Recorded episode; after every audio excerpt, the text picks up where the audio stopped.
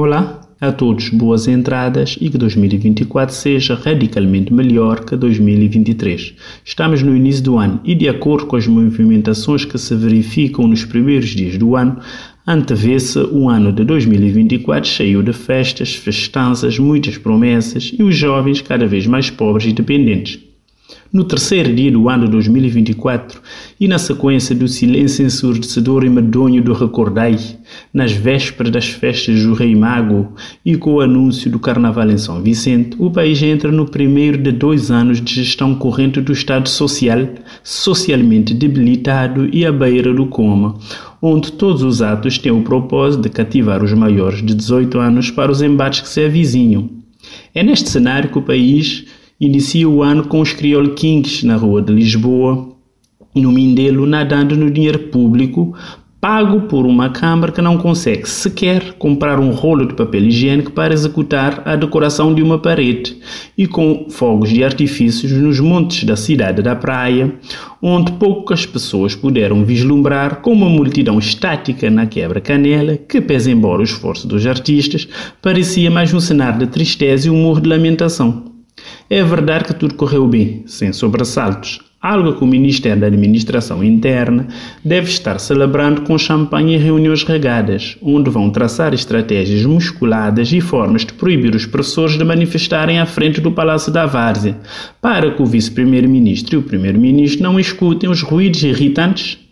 Foi assim que o Vice-Primeiro-Ministro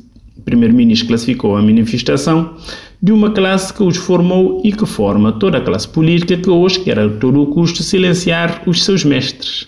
De Santo Antão à Brava, já se contam os dias para as festas dos becos, belecos e cutelo das ilhas, onde, à semelhança do que aconteceu em Assomada,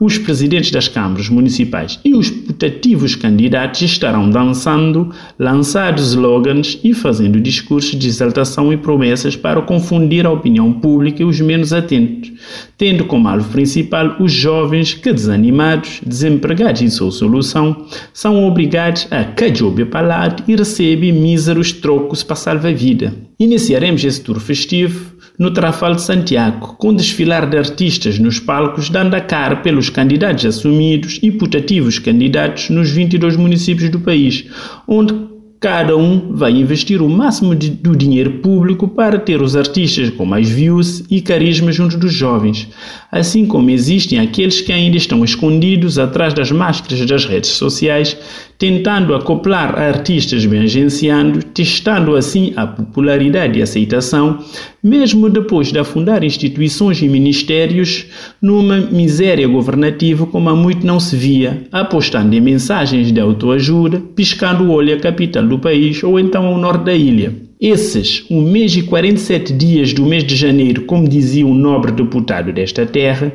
vão ser longos no, no jogo de xadrez, onde até houve a criatividade de se emitir um comunicado onde tentou-se fazer uma resenha crítica da mensagem de findando do Presidente da República. Uma resenha feita às pressas, sem, no entanto, olhar para o retrovisor e ver que estamos num país onde os rabos de palha são muitos e que, pese embora o imbróglio criado à volta do salário da Senhora do Palácio do Platô,